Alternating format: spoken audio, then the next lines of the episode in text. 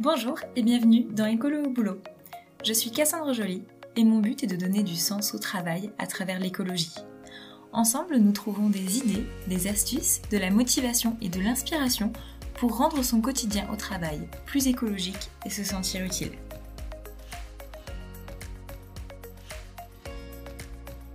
Bonjour et bienvenue dans cet épisode où aujourd'hui j'interroge une salariée qui est complètement écolo au boulot et aussi écolo dans la vie, mais qui en plus a un métier où elle a un impact direct important en termes de transition énergétique. Malona est acheteuse. D'abord dans l'énergie pour des usines, puis aujourd'hui elle achète des véhicules. Ce sont deux très gros postes de consommation énergétique avec des économies d'énergie possibles. Et ce sont aussi des sujets sur lesquels on va se demander quel type d'énergie choisir, quel type de motorisation pour un véhicule, etc. Et euh, on va voir qu'au-delà des idéaux, il y a des questions à se poser quand on parle d'énergie en entreprise. J'ai voulu faire cet épisode parce que qu'on est écolo au boulot et qu'on veut s'impliquer dans la transition énergétique de son entreprise, c'est important de comprendre les enjeux, de voir comment ça se passe. Et dans le podcast, on a justement une experte du sujet énergie, donc euh, voilà, profitons-en pour euh, profiter de son témoignage. Bien sûr, il y a hum, certains sujets qui sont un petit peu techniques, mais vous verrez que Malona explique tout ça très très bien. Bon, ça n'empêche que j'ai réussi à m'embrouiller un peu dans mes questions, mais c'est discret, voilà, vous me direz si vous avez remarqué. Allez, c'est parti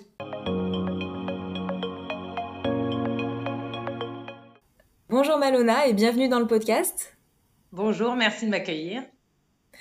Alors, tu travailles dans une entreprise industrielle internationale, tu as travaillé dans les achats d'énergie et maintenant dans l'achat de véhicules.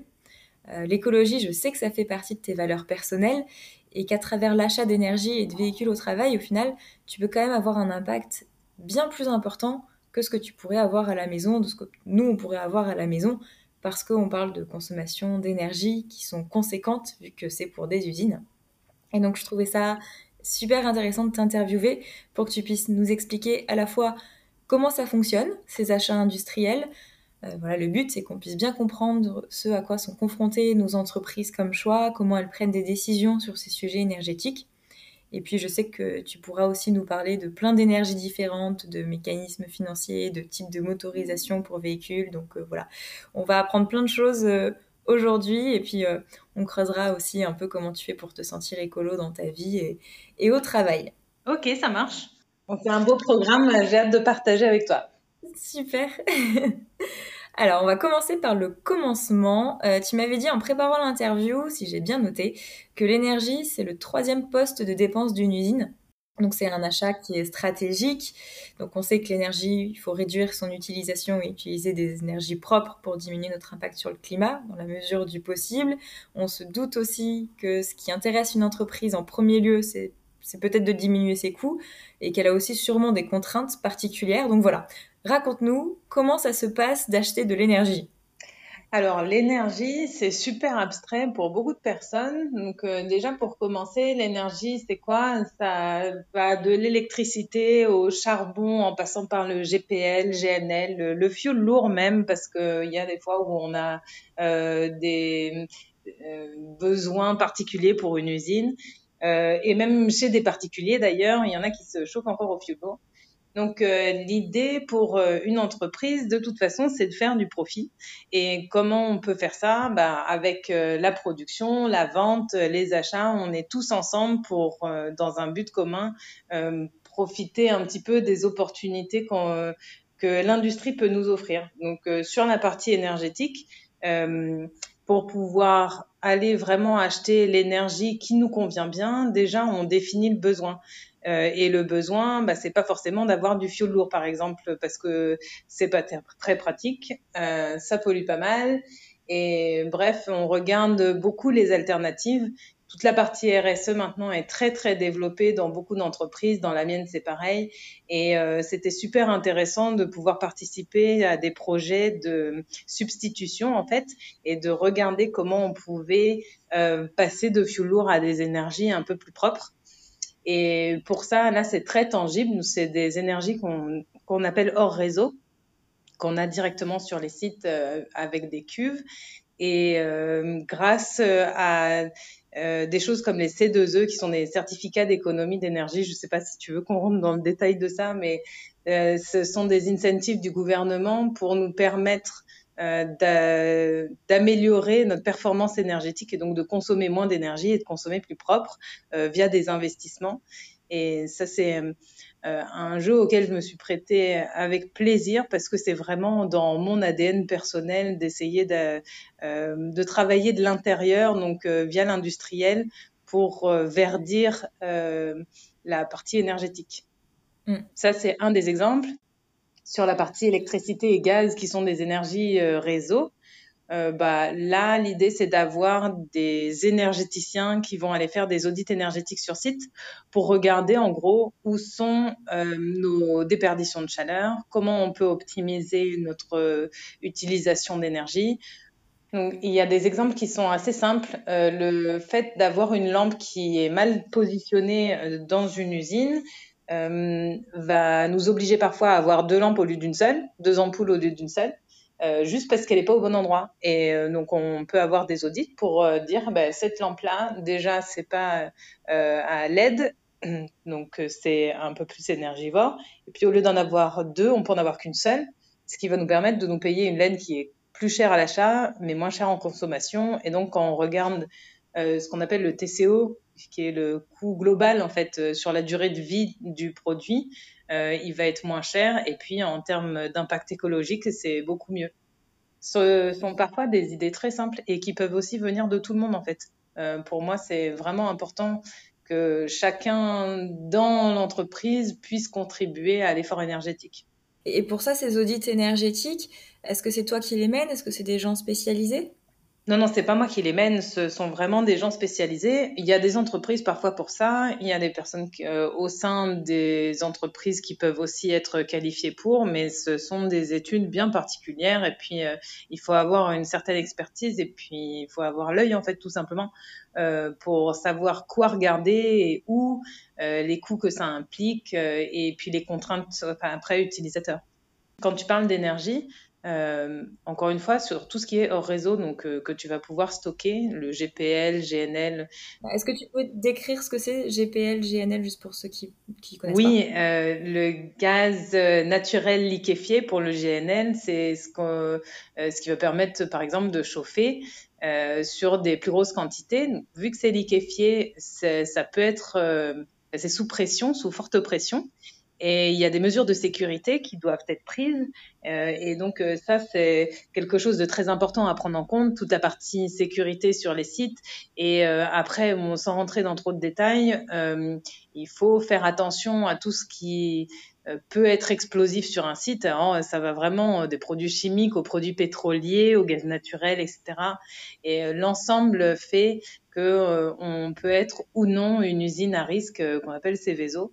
Et euh, pour ça, on a différents quotas. On a vraiment besoin d'experts sur le sujet parce qu'il y a des ratios qui sont très compliqués. Euh, et euh, ça, moi, je suis pas du tout capable, comme, en tant que personne lambda, d'aller dans ce détail-là. Donc, c'est important de pouvoir être bien accompagné sur les sujets. Ok. Euh, et GNC Alors, le GNC, euh, ça, c'est pour les véhicules et c'est du gaz naturel comprimé euh, qui te permet d'avancer. Euh, euh, globalement sur les véhicules, euh, ça s'appelle du GNV, donc pour les véhicules, du gaz naturel pour les véhicules. Soit il est liquéfié, soit il est comprimé. Pareil, s'il est liquéfié, il, est soumis à de très très fortes pressions pour pouvoir en mettre plus dans le réservoir. Ça, c'est plutôt pour les poids lourds en fait. Et euh, donc, tu es obligé d'avoir des EPI, donc des équipements de protection individuelle, pour faire ton plein euh, toujours dans euh, un objectif de sécurité. Et ça te permet de faire des grandes distances. Euh, à chaque fois, quand on regarde une énergie sur les véhicules, on regarde le besoin, encore une fois. Si c'est pour faire des petites distances, d'avoir du GNL, ça a assez peu d'intérêt et c'est assez contraignant parce que le maillage, donc le, nombre de stations que tu peux avoir euh, en France est euh, beaucoup plus faible que sur euh, des véhicules thermiques au diesel. Et du coup, il faut vraiment bien étudier ton truc parce que tu vas payer ton camion plus cher, mais c'est un peu plus vert. Mais d'un autre côté, c'est du méthane. Donc, si c'est dégazé, c'est 23 fois plus polluant que le CO2. Bref, c'est l'intégralité du projet qu'il faut regarder. Mmh. Ouais, tu, nous parlais du, du, du coût global. Donc, en fait, si je comprends bien, quand on parle d'énergie, on analyse pourquoi il y a besoin d'énergie et donc on regarde quel est le besoin, comment on peut le satisfaire au mieux, qu'est-ce qui existe comme énergie, quelles sont les contraintes de chacune, le coût de chacune et, et on prend une décision en fonction de bah, un peu le meilleur de tous ces critères-là. C'est exactement ça. Et le premier point, il est super important en fait. Euh, est-ce que tu as besoin de l'énergie? Parce que euh, tout comme le meilleur déchet, c'est celui qu'on ne produit pas, euh, au niveau des baisses de coûts, le, le meilleur saving, enfin la meilleure économie qu'on peut faire, c'est euh, de juste pas acheter. Euh, parfois, on a des dépenses qui sont inutiles, mais souvent, comme c'est historique, j'entends beaucoup les oui, mais on a toujours fait comme ça ça veut pas dire que tu peux pas challenger le besoin en fait. C'est la base et euh, il arrive très souvent qu'on puisse réduire des coûts en réduisant les consommations. Et c'est ça qui est vachement intéressant en fait quand tu travailles dans une entreprise, c'est que tu es au sein, au cœur du système euh, de consommation énergétique ou autre type de consommation d'ailleurs, et ça te permet vraiment euh, d'avoir les mains un peu plus libres pour aller sur des volumes plus importants que toi en tant que particulier. Bien sûr, ouais, c'est ce, que je disais en introduction. Euh, tu peux faire des, économies d'énergie de, et du coup d'émissions de, GES, enfin de gaz à effet de serre, euh, énormes euh, via ton métier. C'est chouette. Du coup, est-ce que parfois ça veut dire que tu es confronté à de la résistance au changement? Si tu dis, bah, on pourrait faire une économie si on fonctionne différemment, les équipes sur place, elles vont dire, bah non, on n'a jamais fait ça, c'est pas possible. Oui, bien sûr. Déjà, euh, l'être humain est assez résistant au changement. Et en plus, je trouve ça plutôt bien parce que moi, ça me permet aussi de me confronter à la réalité terrain et euh, d'avoir les contraintes aussi mm, utilisateurs. Euh, c'est bien de faire des études, c'est encore mieux d'aller dans les usines ou d'aller à l'endroit où c'est nécessaire, dans des entrepôts ou autres, pour vraiment vérifier que ta théorie, elle fonctionne concrètement. Donc moi j'aime beaucoup en fait échanger avec les personnes. C'est très rare euh, que les projets ne se fassent pas au final parce que bon quand même on travaille sur le sujet euh, main dans la main et puis en amont on définit les besoins ensemble aussi avec les usines. C'est en général à ce moment-là où on nous explique que ça a très bien fonctionné comme ça jusqu'à présent et qu'à un moment faut euh, faut arrêter de nous envoyer sans arrêt des projets. Mais bon globalement euh, je suis en train de réfléchir, mais je crois que j'ai jamais un seul projet qui n'a pas abouti. Ok, donc euh, en travaillant main dans la main, c'est possible. oui, et ça c'est super important. Tu peux jamais faire un truc tout seul en fait. Et euh, en tant que particulier, tu peux, et c'est important de faire des efforts, chacun à notre niveau. Par contre, dès que tu commences à travailler à plusieurs, euh, là, tu peux pas forcer les gens à faire quelque chose parce qu'ils vont le faire un temps et puis après ils vont retourner à leurs anciennes habitudes. Mm. S'ils sont pas convaincus du projet, euh, ça ça peut pas fonctionner. Ouais, c'est vrai. Et tu disais tout à l'heure aussi que euh, selon toi, chacun doit contribuer aussi à la réduction de, de, de consommation d'énergie et au projet de, de transition énergétique. Est-ce que tu as des, des exemples de ben, ce que moi je peux faire à mon niveau? Oui, en entreprise, chacun est, est, capable de pouvoir proposer aussi des solutions euh, en sachant qu'on se connaît tous un petit peu. en fonction de la taille du groupe, euh, évidemment, c'est un peu plus compliqué, mais enfin, euh, on a autour de soi un paquet de personnes qui euh, peuvent venir aussi nous voir en nous disant, bah, écoute, j'ai une idée, pour euh, la réduction d'énergie, ou alors je viens de, vous, de lire un article, ça, ça arrive assez souvent. Euh, J'ai lu un article qui est super intéressant sur euh, l'hydrogène, par exemple. Tiens, je te l'envoie, qu'est-ce que tu en penses? Et même si on est expert sur nos sujets, il faut savoir rester humble, je trouve, et accepter que des informations viennent d'ailleurs aussi. C'est super enrichissant. Euh, l'hydrogène, c'est un gros sujet en ce moment. Euh, c'est pas du tout prêt et puis c'est pas du tout vert euh, pour le moment. C'est en termes de TCO, on en parlait tout à l'heure, on n'y est pas du tout, mais c'est pas grave. C'est important aussi de préparer le futur. Et pour ça, on doit tous participer, à mon avis. Ouais. Donc, euh, en fait, euh, même si moi je m'occupe pas du sujet énergie, ben, je peux aller en parler avec la personne qui s'en occupe, je peux lui envoyer des articles, je peux euh, lui poser des questions et, et tout s'étudie. Et c'est comme ça aussi qu'on va vers de meilleures énergies, en tout cas en termes d'impact climat. Exactement. Ok. Et euh, c'est vrai que du coup, dans le choix de, de l'énergie, on a parlé donc de, ben voilà, des contraintes, des besoins de, de chaque projet, du coût. Euh, je sais qu'en préparant l'interview, on avait aussi parlé de certaines entreprises, alors ça, ça dépend de où est-ce qu'on travaille, mais qui sont aussi euh, parfois euh, regardantes sur euh, est-ce que c'est quelque chose d'innovant, quelque chose de nouveau, et est-ce que je pourrais communiquer dessus? Et parfois, euh, ben, il y a des énergies qui sont peut-être plus chères, mais parce que c'est innovant et parce que des fois, il faut se lancer aussi en premier, il y a des entreprises qui, même si c'est plus cher, elles vont peut-être aller vers là pour des questions de notoriété. Oui, en fait, tu l'as dit en préambule, ça dépend aussi de ton objectif euh, au niveau de la société. Si c'est pour de la communication, si c'est pour euh, un gain d'énergie ou un gain de coût, euh, ça dépend vraiment de ce que tu recherches. Euh, la communication, il y en a beaucoup en ce moment. Je fais super attention à ça parce que euh, si je reprends l'exemple des véhicules, on, est en train d'électrifier beaucoup les offres euh, au niveau des constructeurs. On voit ça, hein, des euh, hybrides rechargeables, etc. Euh, C'est joli sur le papier, sauf que la production déjà de batteries, c'est assez connu que de l'extraction des minerais, c'est euh, polluant. Ça se fait à l'autre bout du monde pour la plupart des minerais. Et puis euh, après, la batterie, bah, pour la recycler, c'est quand même pas si facile que ça. Euh, et en plus de ça, l'utilisation qu'on en fait est super importante. Euh, on est sur des véhicules qui, à 99%, sont électriques et essence.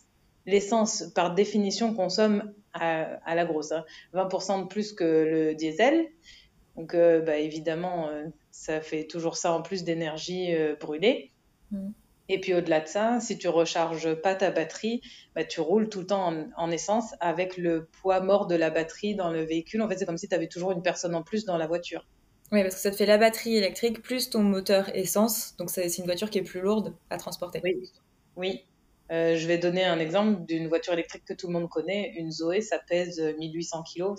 C'est très très lourd pour un véhicule une petite voiture comme ça, si tu atteins euh, 1000 kg, c'est déjà beaucoup en général en thermique. Ok. Euh, bah ça, c'est intéressant. Et d'ailleurs, on peut peut-être parler de cette partie-là des véhicules parce que maintenant tu, tu fais de l'achat de véhicules euh, et donc plutôt de, camions, hein, ce que je comprends. Euh, Il y a plein de réglementations qui, qui existent. Alors on connaît peut-être les normes euro, etc. Il y a des réglementations européennes qui arrivent.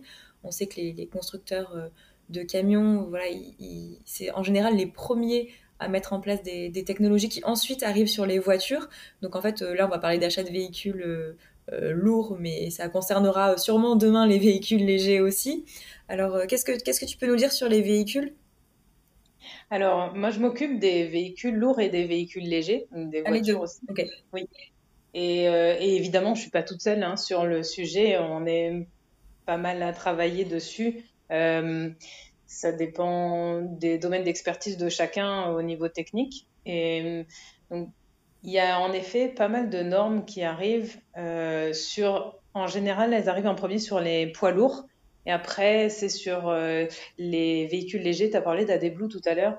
Ça, c'est sûr. Il y en a de plus en plus dans les poids lourds et maintenant aussi sur les voitures. Ça crée plusieurs contraintes supplémentaires euh, les réservoirs parfois sont pas très bien conçus de la part des constructeurs. Ça, c'est euh, en cours de résolution. Euh, ça t'oblige évidemment à, rajouter quelque chose en plus à la pompe.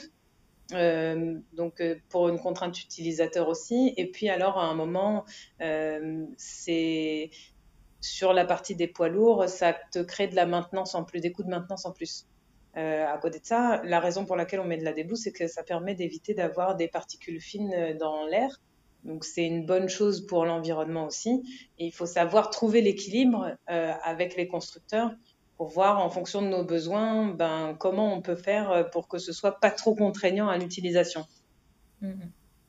et les réglementations qui arrivent, le problème qu'on va avoir essentiellement sur la partie des, des voitures, c'est que bah, il y a des motorisations qui disparaissent parce que les réglementations sont de plus en plus drastiques sur les émissions de CO2 et donc, on se retrouve avec beaucoup, beaucoup de véhicules hybrides rechargeables. Et je t'en parlais juste maintenant.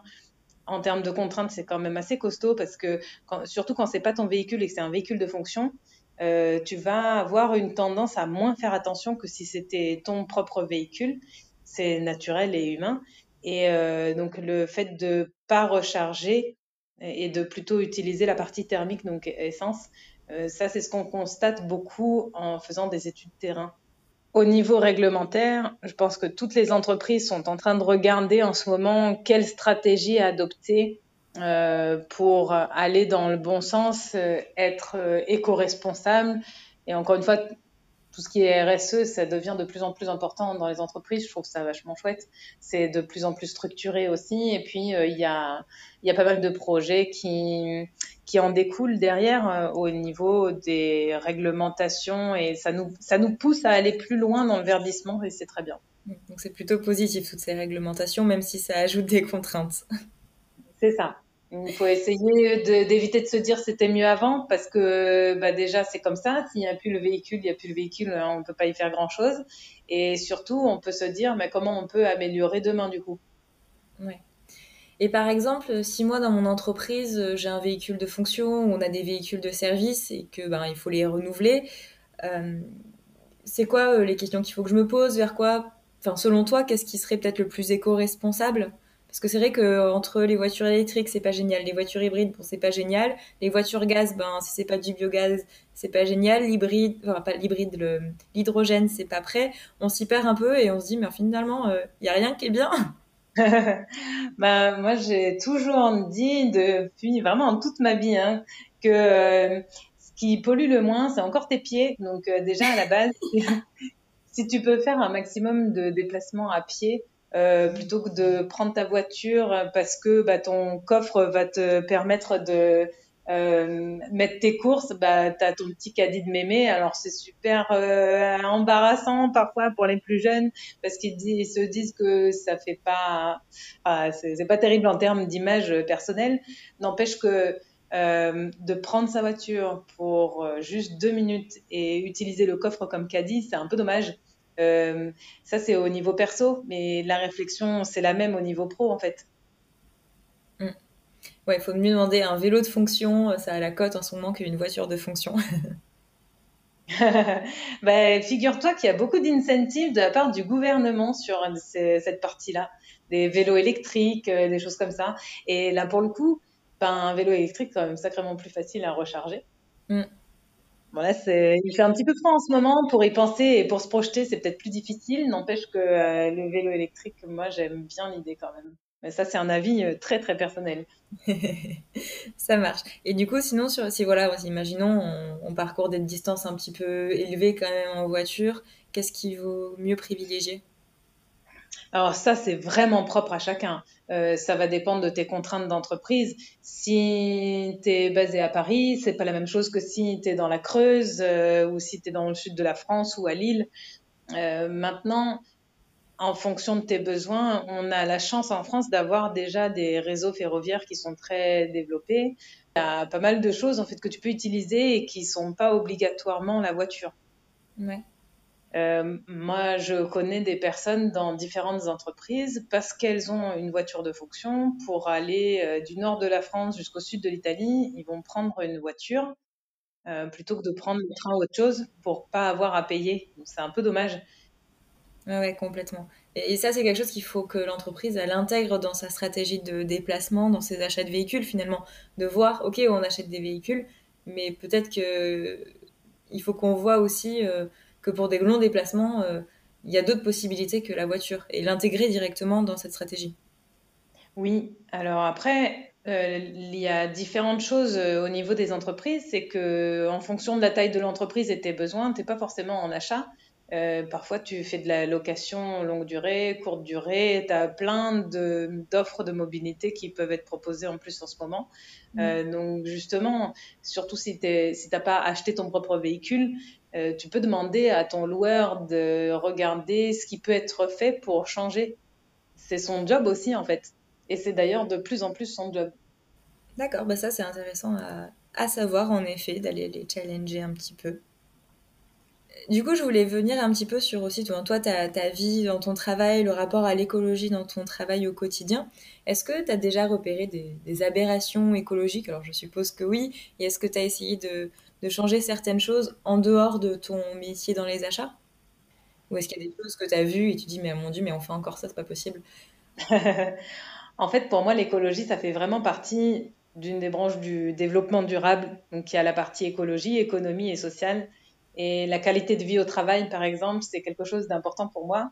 Et euh, de pouvoir partager aussi avec mes collègues, euh, ça, je trouve ça plutôt bien. Donc, euh, j'ai assez tendance à faire partie des groupes de travail sur euh, l'amélioration de la qualité de vie au travail. Et puis ça me permet de glisser quelques petits trucs écologiques en plus dedans, donc c'est plutôt bien. C'est un bon conseil. Entrer par la porte qualité de vie. Oui, c'est sacrément regardé en ce moment euh, aussi. C'est pareil, donc dans le cadre de RSE, ben, ça en fait partie parce que l'humain, c'est super important et je trouve que de plus en plus, on y fait attention et c'est une très forte avancée, ça, je trouve. Je ne sais pas si euh, chez toi c'est pareil. Bah, moi, je suis dans une petite entreprise. Alors, on, on, on, bien sûr, la qualité de vie au travail, ça fait partie des choses qu'on fait. Mais euh, bon, quand on n'est que 15, euh, c'est plus facile à gérer. C'est parfois pas si facile que ça. Dans, dans des petites entreprises, tu n'as pas forcément non plus les budgets. Donc, il faut être inventif sur euh, comment faire pour améliorer la qualité de vie. Et ça, ça inclut aussi euh, l'isolation, par exemple. Donc, ça, c'est pareil. C'est un investissement, c'est vrai mais si derrière, ça te permet de, bah, encore une fois, réduire tes consommations d'énergie et accessoirement de faire que tes collaborateurs arrivent pas tous avec leur gros pull et mettre le plaid euh, dès qu'ils arrivent, c'est quand même plutôt bien aussi. Mm, mm, en isolation de bâtiment. Ouais, ça améliore la qualité de vie au travail, ça améliore l'attractivité aussi de ton entreprise. Ouais, c'est vrai qu'en fait, qualité de vie au travail, c'est pas que euh, avoir un baby-foot, c'est cool, quoi. C'est, aussi, euh, ben, est-ce que je me sens bien euh, physiquement dans l'entreprise, psychologiquement dans l'entreprise? Est-ce qu'on fait des choses qui ont du sens? C'est très vaste, en fait, la qualité de vie au travail. Oui, c'est ça. Et est-ce qu'il y a euh, une salle de pause qui convient bien et qui, en, embête pas les autres euh, quand ils sont en conférence téléphonique, par exemple Tu vois, c'est, vraiment un tout. C'est pas juste là pour, comme tu dis, enfin, on n'est pas là juste pour rigoler non plus. Tu peux rigoler dans le travail, mais tu peux aussi être, euh, avoir les outils nécessaires pour travailler de manière productive et d'être serein dans ton travail. Bon, bah, en tout cas, je, note. L'astuce de d'aller dans des groupes de qualité de vie au travail pour aussi parler d'écologie et de rentrer par cette, euh, cette porte-là. Je trouve que c'est une, une bonne solution. Merci. Il y a d'autres choses aussi qu'on peut faire. Euh, c'est d'organiser euh, des sorties. On l'a fait plusieurs fois, ça. D'organiser des sorties pour aller ramasser les déchets.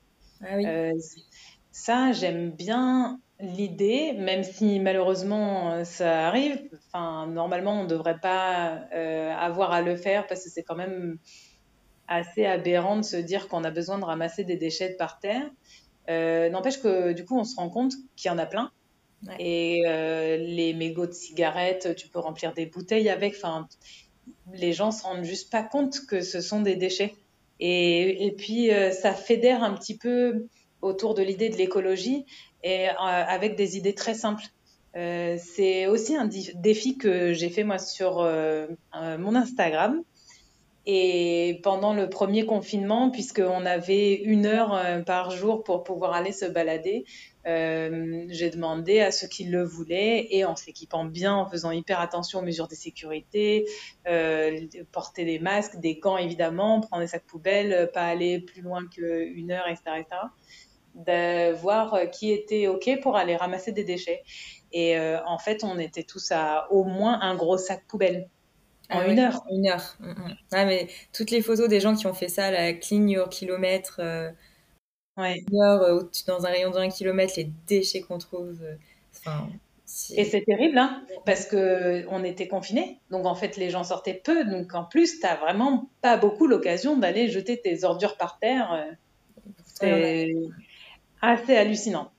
Et là, c'est encore pire maintenant qu'il n'y a plus ça. Il y a euh, un couvre-feu à 18h, mais enfin, visiblement, ça n'empêche pas euh, les personnes d'aller jeter leur truc par terre. J'ai vraiment du, beaucoup de mal à comprendre le concept.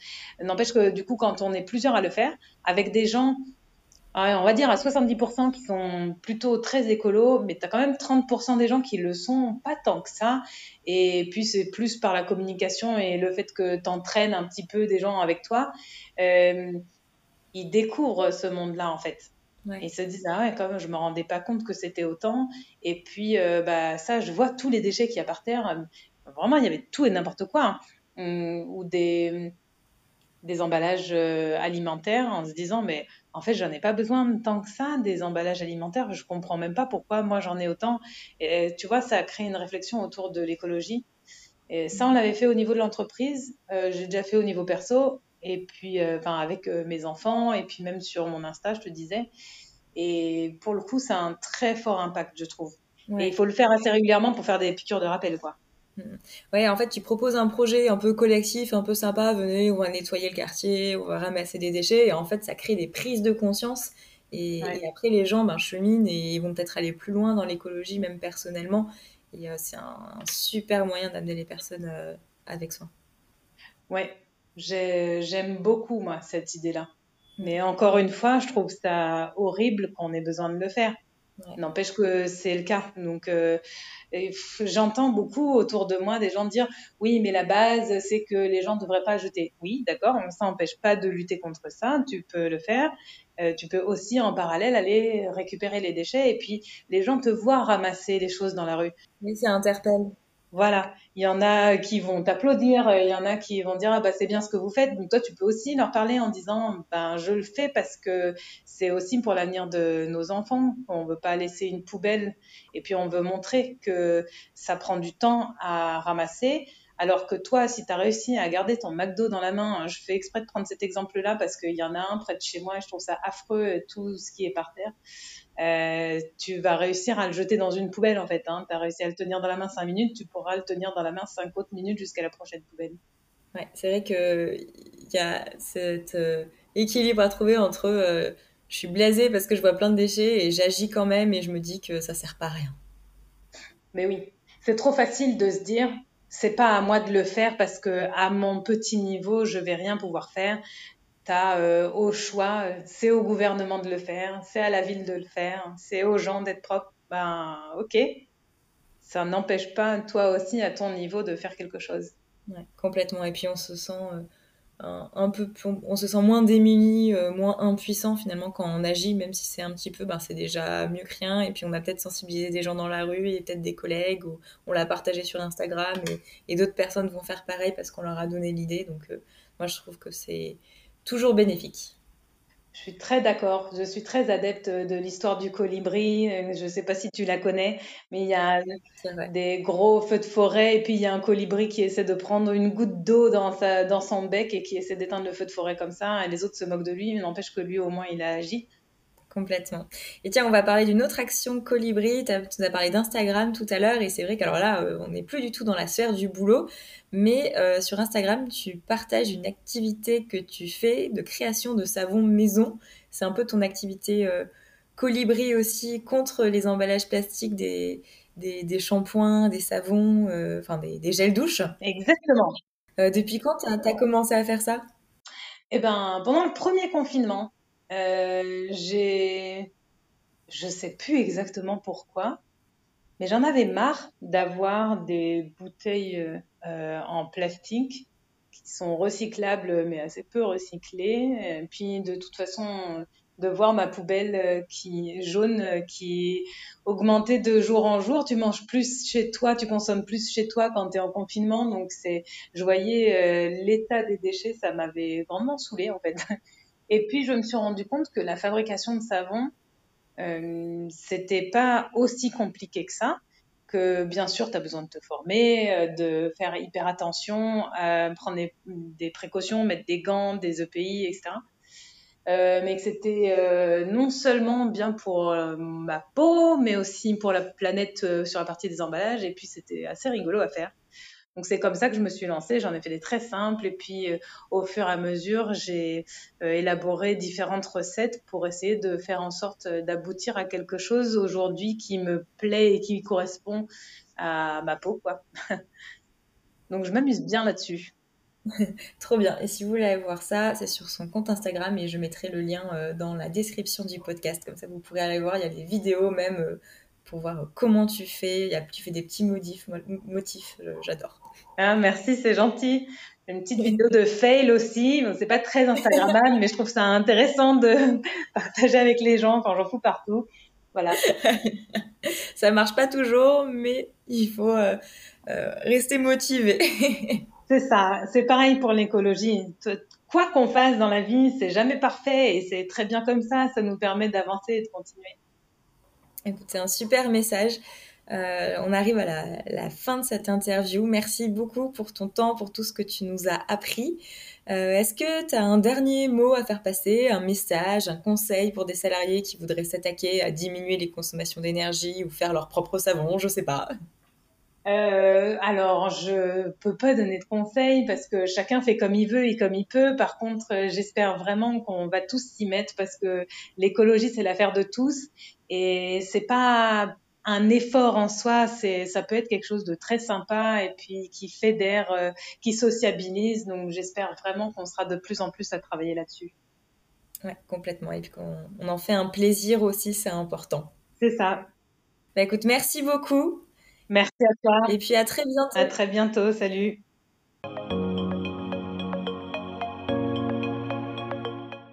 Tout ce qui me paraissait abstrait sur l'achat d'énergie est désormais bien plus clair dans mon esprit. J'espère que ce témoignage de Malona vous aura aussi beaucoup apporté. Je m'aperçois aussi que même quand on parle de sujets techniques comme l'énergie, on en revient toujours aux mêmes choses. Partir de son besoin, un petit peu de logique, avoir de la conviction dans ce qu'on fait, que ce soit ramasser des déchets entre midi et deux avec des collègues ou travailler ensemble à réduire les consommations d'énergie d'un site. Et même si on a l'impression qu'on n'apporte qu'une petite pierre à l'édifice, elle est là.